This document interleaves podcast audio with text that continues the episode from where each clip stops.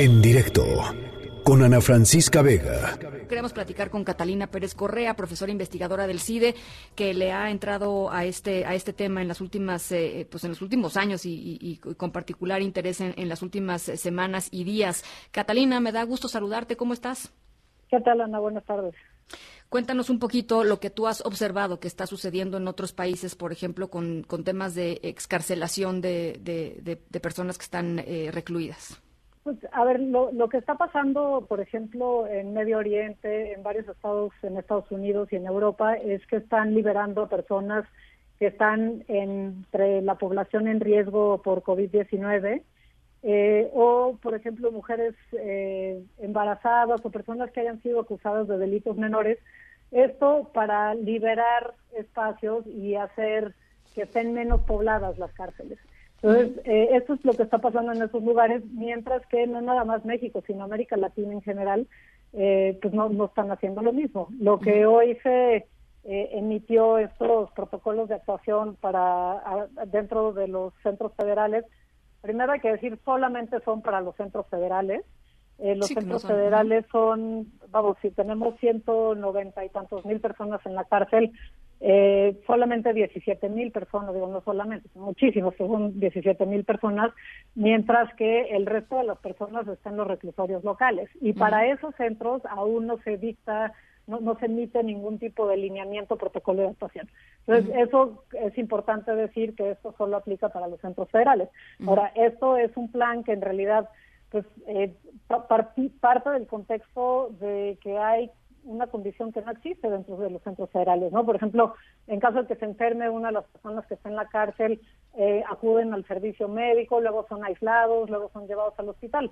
Bueno, hay muchos lugares en los cuales no van a poder aislarlos porque no hay esas instalaciones, no tienen servicios médicos eh, y a cuánto están los hospitales más cercanos y los van a aceptar, si ni siquiera están aceptando a la población, bueno, ese es uno de los escenarios que se prevé, ¿no? Que, mm. Se saturen los servicios de salud y no puedan siquiera atender a la población en general. Entonces, vamos, eh, lo que está planteando aquí es un escenario bastante irreal para los centros federales que están en términos de condición de vida muy por encima de lo que es cualquier centro estatal.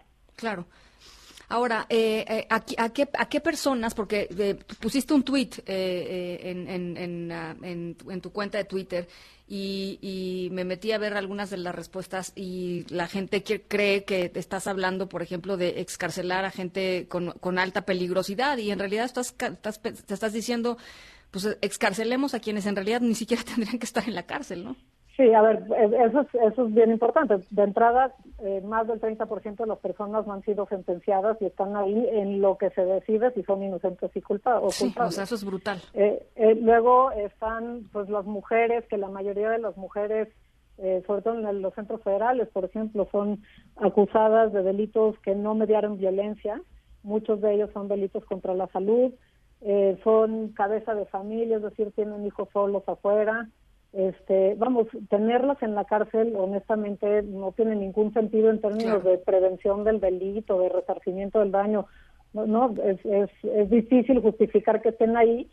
Más difícil es justificar que estén ahí cuando hay una pandemia de por medio, ¿no? Claro. Este, en los centros locales hay muchísimas personas que están acusados por delitos menores, eh, pues que francamente sí se pueden eh, dictar medidas eh, preventivas de poner este mandar arresto domiciliario lo que sea eh, pero no a ver lo que están haciendo en otros países no es simplemente decir bueno y ahora todos los de esta celda se salen sino pues hacer una revisión de cuáles son las personas que tienen un perfil no violento que no cometieron no están acusados de delitos graves y o que están acusados de posesión simple de drogas por ejemplo que están acusados de este alguna accidente en el cual se dañó el patrimonio porque chocaron y hoy no se terminaron en la cárcel. Bueno, esas son las personas, no, no estamos hablando de violadores y secuestradores que además normalmente no son las personas que están en los cárceles de nuestro país.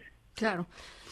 Eh, finalmente te quería, te quería preguntar, bueno, y además, a ver, acordémonos de, de la última, eh, hay un problema de sarampión en la Ciudad de México, problema que, que, que, arrancó en una cárcel este, en la Ciudad de México. O sea, digamos, ahí está en, en, en, chiquito, pero pues uno de los, eh, el ejemplo más claro de que no, no están dadas las condiciones sanitarias óptimas para que si alguien se infecta de COVID-19 hoy eh, en una cárcel pueda ser eh, aislado adecuadamente y que no termine contagiando pues a sus familiares o a los familiares del de al lado, o este, en fin, ¿no? Este, o, al, o al personal penitenciario. O, al personal.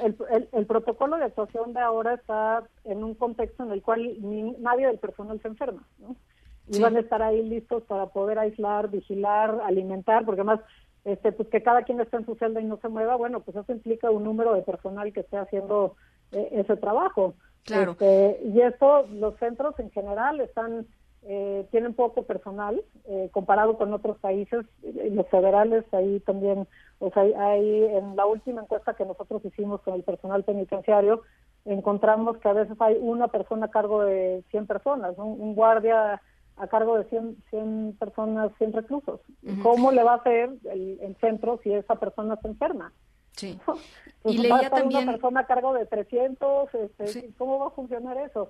Y eso, de nuevo, en los centros federales, en los centros locales, en los cuales en, en el Estado de México hay 15, 20 personas durmiendo en una celda donde no hay comida, no hay alimento, no hay agua potable en las celdas, este, que, que lo que va a llevar esto es que hacen lo que pasa en muchos centros locales que haya autogobierno, eh, seguramente habrá motines, se va a escapar gente, pues todo por, por no querer hacer una política preventiva de pues esta persona no tiene que estar aquí, mándenlo a su casa. Claro. Y, fíjate que también lo, lo, habíamos platicado con anterioridad, la restricción de visitas familiares es, un tema eh, importantísimo porque muchas veces son las propias familias las que mantienen a, los, a, los, a las personas que están en situación de, cárcel, eh, les llevan comida, les llevan sus medicamentos, eh, o sea, digamos que si cortas esa línea de vida, pues el, el Estado muchas veces no, no provee de las cosas que tiene que proveer a la gente que está eh, en reclusión. Claro, que eso es lo que lo, que pasa en los locales. En los federales, de nuevo, no no no pasa eso. O sea, hay como dos sistemas penitenciarios. En México uno es el federal que es súper rígido, en el cual hay este, puertas de metal que se abren y se cierran, hay garitas de entrada, hay muchísima vigilancia. Y de nuevo, eso es 17 mil personas de las que están eh, recluidas hoy en el país. Y el resto de las 180 mil están en centros en los cuales hay autogobierno, las celdas están sobrepobladas, la comida y el agua se vende, este no le alcanza a todos. Eh, y ese, ese es el panorama que preocupa realmente, pues porque son muchísimas personas. Y nada más para dar una idea, la Ciudad de México recibe alrededor de 3 millones de visitas eh, en, en, un mes, o sea, es muchísimas visitas que tiene y, y ahí lo, lo, lo que hay que saber es pues, quién va a suplir eso y qué va a pasar con las personas adentro si simplemente hacen en los centros locales lo que ahora están haciendo para los federales, que es pues suspendemos la visita de Tajo. Totalmente.